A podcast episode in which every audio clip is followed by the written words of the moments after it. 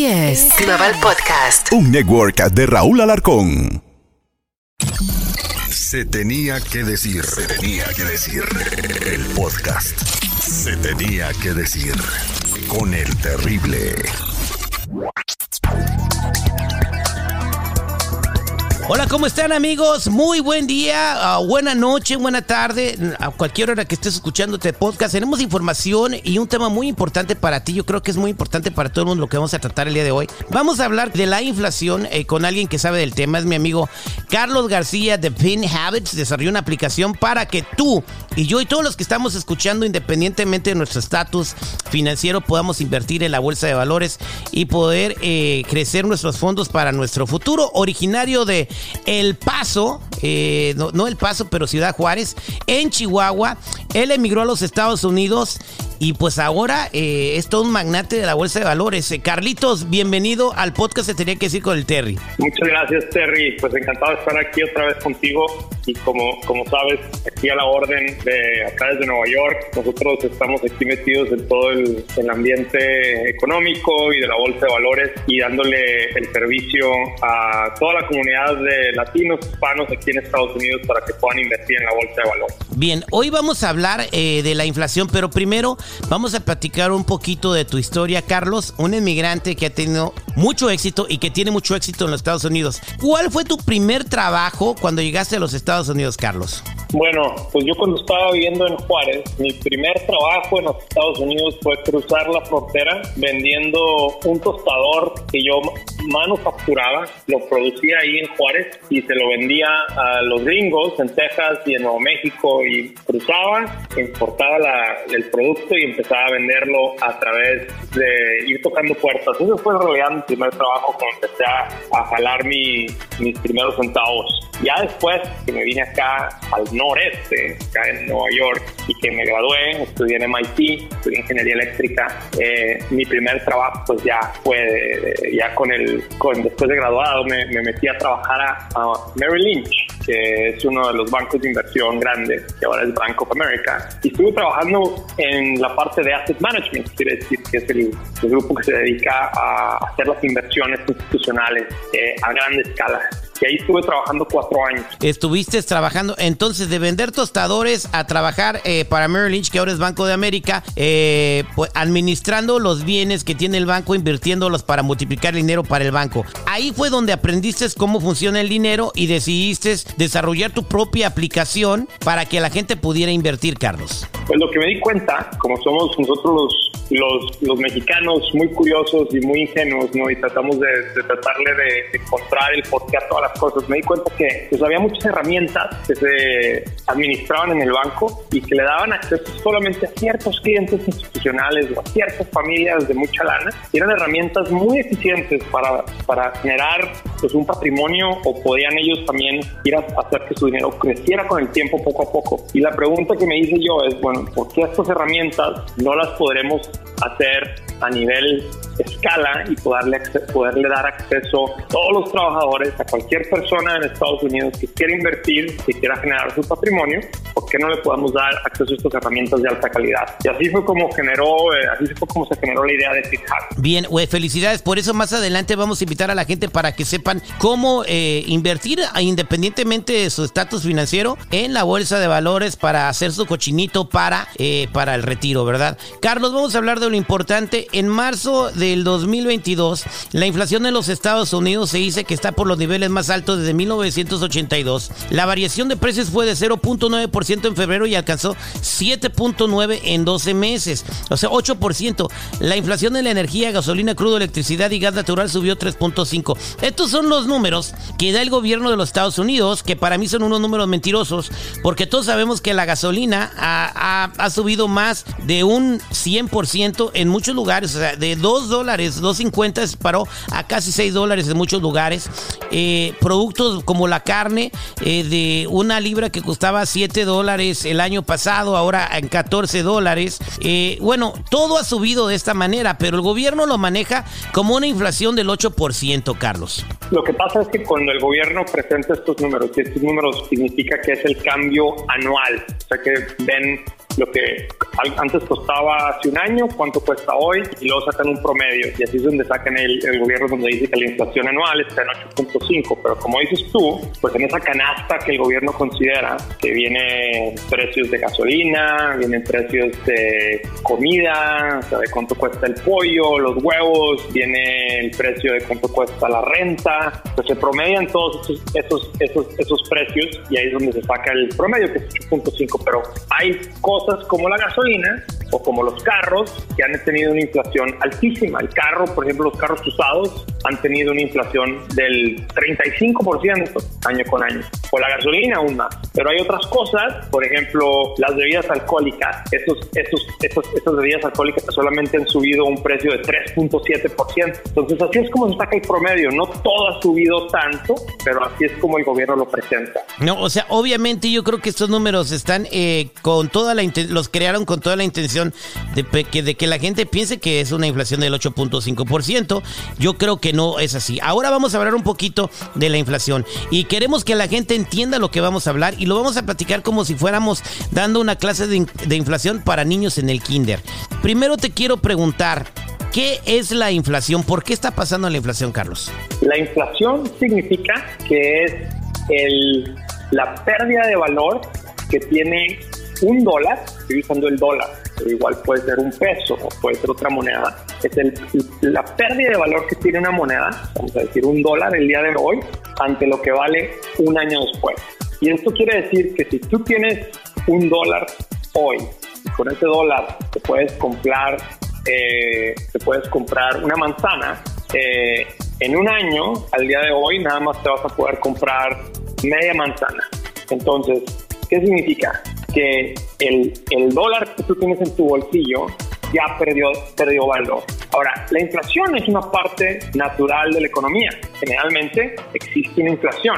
Año con año los precios de todos los productos suben, pero suben en promedio un 2%. Pero cuando la inflación como la estamos viendo ahorita, sube un 8%, o más de un 8%, como está pasando la gasolina, ahí es cuando existe un problema. Exactamente. Estamos, estamos viviendo un problema grave, Carlos. Te voy, te voy a preguntar por qué. O sea, mucha gente ya ahorita está pensando, o le echo gasolina al carro o cómo. Ya se está negando de muchas cosas que antes este, eh, podían comprar. O sea, hay familias que ya no están consumiendo carne. El pollo acaba de subir, el huevo ni se diga. Esto tiene que ver, esta inflación tiene que ver con la administración actual que estamos viviendo en los Estados Unidos. Sabemos que hay inflación en todos los países, pero en Estados Unidos eh, se lucieron. Eh, mucha gente dice que fue la imprimidera de dinero y las asistencias que dieron con la pandemia y después todo el año pasado del 2021. Cuando surgió la pandemia, lo que el gobierno de Estados Unidos eh, trató de hacer, o más bien hizo, es que creó un estímulo económico y prácticamente repartió dinero a la mayoría de los ciudadanos para que ellos pudieran seguir consumiendo y gastando. Y eso hizo que la economía se recuperara muy rápido. Y eso lo vivimos en el 2020, porque sí tuvimos un bajón en la economía, pero en realidad, eh, por ejemplo, en la bolsa de valores, esto se recuperó muy rápido. ¿Por qué? Porque existió un estímulo, estímulo económico.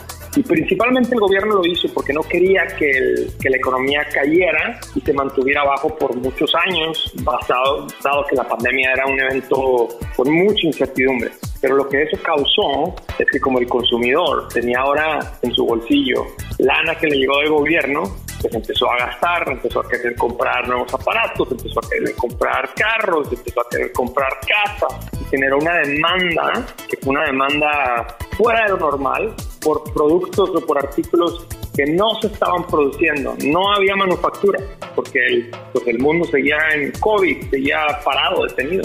Y así fue como la inflación empezó. Ahora, ¿qué pasa? Que el gobierno se da cuenta que causó una inflación o, se, o debido a los estímulos, esto generó una inflación más alta que en el resto del mundo y ahora lo que tiene que hacer es corregir, siendo que estamos viviendo ahorita en el 2022. Hay una corrección. Entonces, eh, Carlos, ¿me estás diciendo que esta inflación es transitoria o se va a quedar aquí muchos años? Es difícil saber cuánto tiempo se va a quedar. Lo que sí sabemos es que la, los ciclos de inflación son ciclos transitorios. En los 80 había un ciclo inflacionario muy alto, pero no duró, no dura más de una década o no duran más de cinco años. En realidad, como puede durar un año, puede durar dos, tres, eso es lo que no sabemos. Ahora, el gobierno lo que va a tratar de hacer que lo que está haciendo ahorita es subir las tasas de interés, ya, está, ya, las, ya las está subiendo, para hacer que el dinero cueste más. O sea, igual como el gobierno casi casi regaló dinero hace dos años, ahora está haciendo que el dinero cueste más, que sea más difícil para que nosotros gastemos dinero. Y eso lo hace para que no para que el consumidor no se compre y compre tantas cosas. Entonces, aquí hay una pregunta interesante. Uno como consumidor o uno como comprador, ¿es bueno estar gastando tanto? Solamente porque te llegó el dinero o en, general, o en realidad lo que uno tiene que hacer es tener un plan de acción y tener un plan de acción de solamente gastar lo que uno necesita. Esa es una pregunta interesante. Y bueno, el público que nos está escuchando, Carlos, quizás no tenga la educación financiera para comprender qué hacer con su dinero. Ahora, el gobierno ya creó esto de, producir o, de que ahora si quieres dinero te lo presto, pero te lo presto caro. Esto eh, hace que las casas, eh, para toda la gente que está escuchando, vamos a explicarles un poquito lo que está pasando. Hace un año si tú te comprabas una casa y tenías buen crédito, podías comprar la casa y regalada con un interés de 1.9. O sea que el pago de tu casa iba a salir accesible. Mucha gente compró casas de medio millón con pagos de 2.500 dólares al año. Ahora esa misma casa de 2.500 dólares al año con el interés del 5% te puede costar de 3.000 a 3.200 dólares al año. La misma casa. O sea, está más caro y a mucha gente entonces ya no le va a alcanzar para la mensualidad de su casa, ¿verdad, Carlos? Esto va a hacer que se vendan menos propiedades. No puede crear otra inflación el que se queden tantas casas sin vender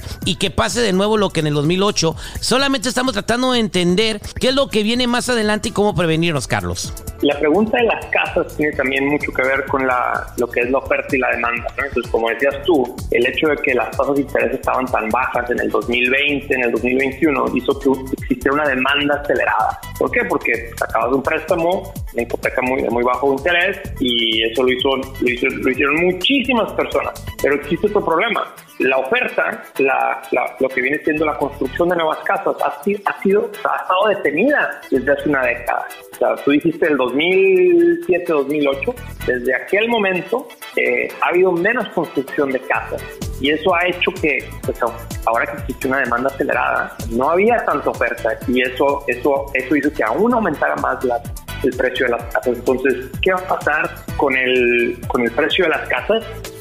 Eh, ahora que, la ahora que las tasas de interés empiezan a subir, es, es algo interesante porque sí, va a ser más caro, tu hipoteca va a costar más cara mes a mes, eso es de seguro, ya ahorita cuesta más que hace tres meses, tú compras una casa hoy, te va a costar más la mensualidad, pero también eso quiere decir que va a haber menos demanda.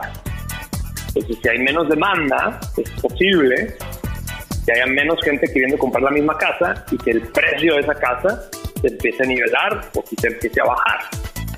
Pero tiene mucho que ver con la oferta y la demanda. Entonces, son muchas variables, pero esas dos partes de la ecuación son las más interesantes. Lo que sabemos ahorita es que no, no ha habido mucha producción de casas. Exactamente, entonces eso va a seguir haciendo que haya eh, más eh, demanda que oferta. Eh, básicamente, o sea, van a haber menos casas en el, en el mercado a pesar de que están caras para conseguir el dinero prestado para comprarlas, lo que se llama el mortgage. Pero como van a haber pocas, las van a seguir comprando y esto va a mantener el precio de la, esto va a mantener el precio de la vivienda cara, mi querido Carlos. Sí, sí, si, no, hay en ciudades como, como Nueva York, por ejemplo, donde no hay mucho espacio y no hay, no hay forma de, seguir construyendo, pues es difícil que el precio baje, más bien el precio va a seguir estando alto y a lo mejor sigue subiendo. Em, y eso es, lo, eso es lo interesante, ¿no? Uno, uno, uno se está escuchando ahorita y dice, pues yo estoy a punto de comprar una casa, yo quiero comprar una casa, hay que, hay que ser flexibles y hay que tratar de ver en qué ciudades uno cree que puede haber más construcción o ir viendo en, en qué ciudades existen desarrolladores más agresivos donde están construyendo más edificios o más casas, porque entre más oferta haya, ahí es donde el precio se puede nivelar un poco más. Exactamente, Carlos. Esta inflación que estamos viviendo en Estados Unidos, eh, y bueno, estamos viviéndola en todo el mundo, ya la habíamos vivido antes, eh, supuestamente en 1982, a, los datos que estoy leyendo. Esto se superó y, y después todo volvió a la normalidad. ¿Cómo sientes la inflación de este año que estamos viviendo, Carlos?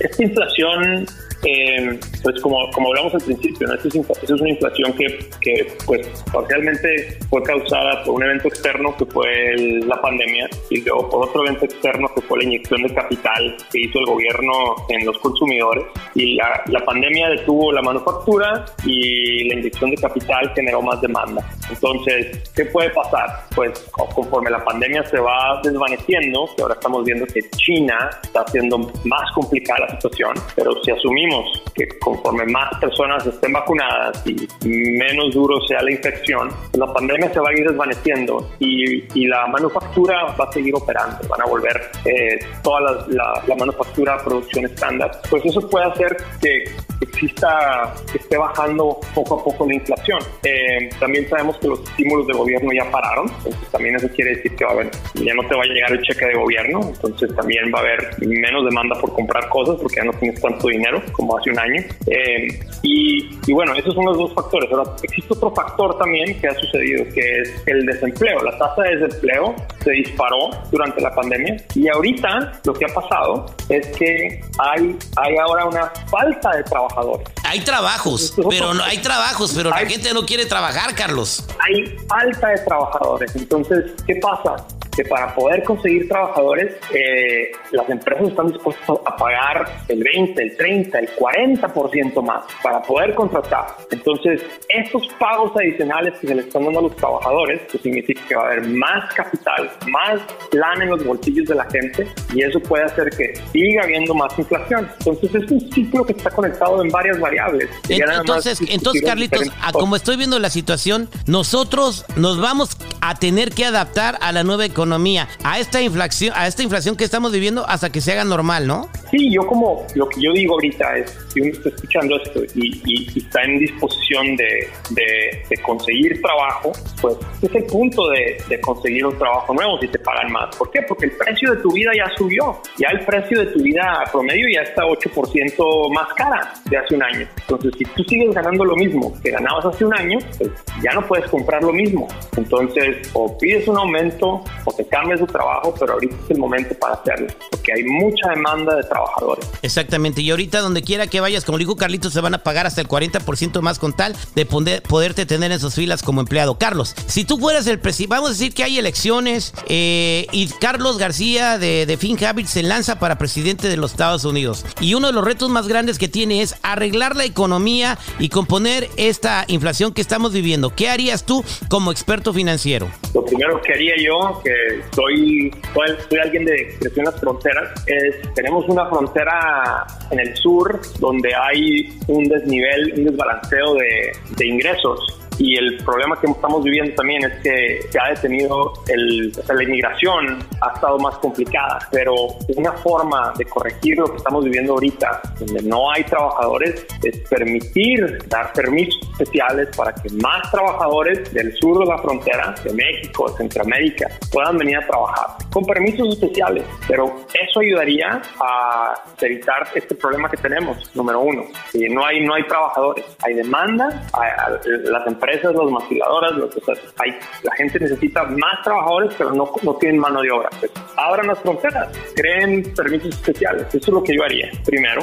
Eh, segundo, eh, pues hemos tenido también algo como que ha sido una sorpresa para muchos economistas. En, la última década, todo era eh, pro globalización. Quiere decir que tú comprabas un iPhone, un teléfono, y el chip estaba hecho en Taiwán, y luego la pantalla estaba hecha en China, y casi todo estaba hecho en Asia. Entonces, ¿qué pasó? Que ahora con la inflación y el precio del combustible tan caro, pues esa pantallita que antes hacían en China, que, que venía a través de un barco y llegaba a Estados Unidos y la ensamblaban acá, pues ya el, el mentado barco, lo que cuesta entrar esa pantalla de China acá, ya se triplicó el, el transporte, el costo del transporte. Entonces, algo que se está viviendo también ahora es que ahora quieren las compañías estar produciendo productos aquí en Estados Unidos y eso aún genera más demanda de trabajadores. Entonces, una solución que yo, o, algo que yo presentaría sería considera a, a tus vecinos, considera a México, considera a Canadá, considera abrir ese mismo offshoring en vez de mandarlo a China. Exactamente, Carlos. A México. Eh, exactamente. O a Honduras, Guatemala, El Salvador. Y, pudieras amortiguar el flujo migratorio que estamos viviendo eh, en, estos últimos días eh, en, en, la frontera sur de México con Estados Unidos. Tiene razón, serían unas muy buenas opciones. Ojalá que el presidente de los Estados Unidos o su equipo o su staff, su gabinete de economía puedan analizar porque sí tiene solución el problema de la inflación. Ahora vamos a hablar con con para la gente que está escuchando este podcast, los, los, los, que trabajamos como yo, que somos jornaleros, trabajamos ocho horas al día y, tenemos que saber cómo vivir con esta inflación. Quiero que nos des tres consejos de qué hacer ahora que estamos con la inflación y cómo prepararnos para una hiperinflación que dicen que lo que estamos viviendo es una caricatura de lo que, de, lo que va a venir después. el primer consejo que les doy, que es algo que hablamos mucho aquí en, la comunidad de Sin Habits, es hay que entender tu presupuesto mensual de la A a la Z. tienes que saber exactamente cuánto dinero te entra mes a mes y dónde se te va el dinero. ¿Cuáles son tus gastos? Ahí está. Número uno, saber lo que te entra. Número uno. Y en los gastos hay que ver cuáles son esos gastos donde más se han disparado. Porque ahí es donde vas a tener que recortar un poco. Exactamente. o sea, eh, si te comprabas un 24, cómprate un 6, ¿no? Si te comprabas un 6, cómprate dos cervezas. y ve y analiza en lo que no, eh, no te beneficia gastar el dinero y mejor guárdalo. El segundo consejo es que ahorita la inflación es algo externo, que tú no controlas. Tienes que estar, estás viviendo, vas al supermercado, ya te gastas más. Ese gasto lo tienes que hacer porque tienes que seguir comiendo. Pero lo que tú puedes controlar es tu, tu mano de obra, tu intelecto, y tú lo puedes controlar poniéndole un precio más alto. Entonces, lo que tú hacías hace un año ya vale 8% más, como mínimo. Eso es la inflación. Pide un aumento, cámbiate de trabajo, pero ahorita es cuando. Porque si no, la inflación te va a comer. a pedir aumento, señores. A pedir aumento. A pedir aumento, y no buscar donde nos paguen más. Y tercero, eh, Carlitos. Y, y, tercero, mucha gente no entiende este concepto, pero al principio hablamos de lo que es la inflación y es que un dólar el día de hoy no vale lo mismo en un año. Entonces, algo que hay que pensar como una estrategia de largo plazo que si tú tienes dinero ahorrado, no lo puedes tener ahí abajo del colchón o en un banco donde te va a pagar 0.1%. Tienes que saber generar lo que sería un ingreso pasivo a largo plazo. Para eso hay que estar invirtiéndolo. Es invertirlo en propiedades, invertirlo en la bolsa de valores, pero si tú ya tienes un ahorrito y lo tienes abajo del colchón, y lleva ahí más de un año, pues ese dinero ya perdió más del 8% ahorita. Hay que tratar de, de quitar ese estigma, invertir, invertir ese capital a largo plazo. No lo digo a corto plazo, digo a largo plazo para que esté ganando más inflación. Eh, en la bolsa de valores, el rendimiento promedio anualizado en los últimos 50 años ha sido como un 7%. Entonces, ojo, 7% es todavía menos que lo que la inflación es hoy. Entonces, hay años donde la bolsa no le va a ganar a la inflación, pero es importante entender que pues, si lo ves 7% cada año anualizado y la inflación varía entre 2% y un 8%, pues sí vas a, vas a salir arriba que el que tener tu dinero ahí eh, metido exactamente. abajo del colchón o en un banco. Carlitos, hay gente que abajo del colchón en el banco tienen el trabajo de toda la vida, 100, 200 mil, 300 mil dólares guardados. Eh, eh, obviamente esos 300 mil dólares, escuchen bien lo que les voy a decir, ahora son 270 mil. Ya no te alcanza para comprarte lo que te comprabas con 300 mil dólares. Ahora tus 300 mil son 270 mil. A esta gente, ¿qué les aconsejas? ¿Comprarse un terreno?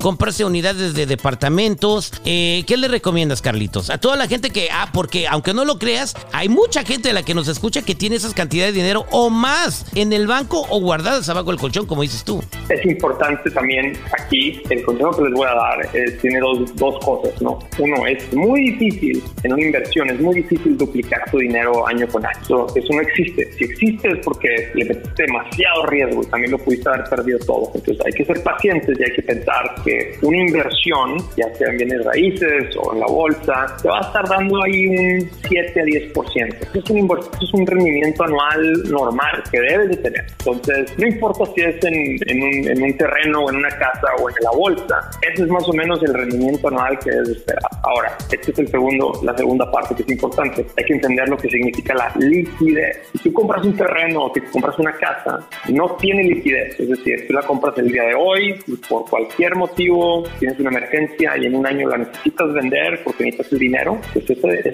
ese, terreno no lo puedes vender de un día para otro. Entonces va a incurrir un costo de liquidez de tratar de venderlo y a lo mejor lo vendes a un precio más bajo. Y eso, ese factor liquidez es bien importante. hay que entender muy bien ese concepto de liquidez. En la bolsa de valores, generalmente si tú estás invirtiendo en la bolsa, en acciones o en bonos de gobierno, tienes liquidez. Tú puedes vender y comprar cuando tú quieras. Tú inviertes el día de hoy, tienes una emergencia en un año, tú puedes retirar tu dinero. Entonces, ese concepto de liquidez es algo también que hay que entender muy bien, porque el poder invertir en la bolsa a un rendimiento anualizado a largo plazo de un 8% y con liquidez, eso es algo que tiene mucho valor. Entonces, yo les, yo les aconsejaría, sí, sí puedes comprar un terreno, puedes comprar una casa, pero piensa muy bien en el concepto de, de la liquidez.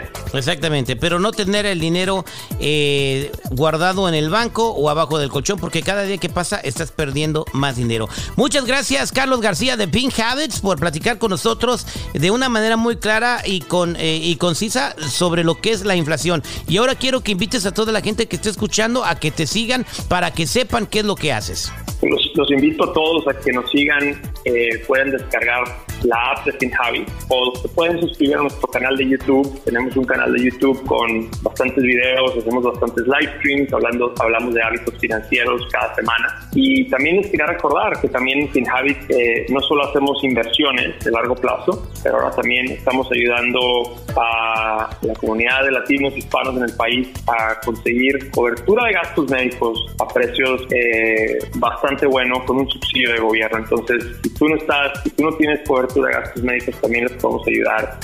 Pinhabits.com o descarguen la app y, ahí les podemos ayudar. Muchas gracias, Carlos García. Nos escuchamos pronto en otro episodio de Se Tenía que decir con el Terry. Que tengas buen día. Gracias, Terry. Que estés muy bien. Hasta Esto fue Se Tenía que decir. Se Tenía que decir.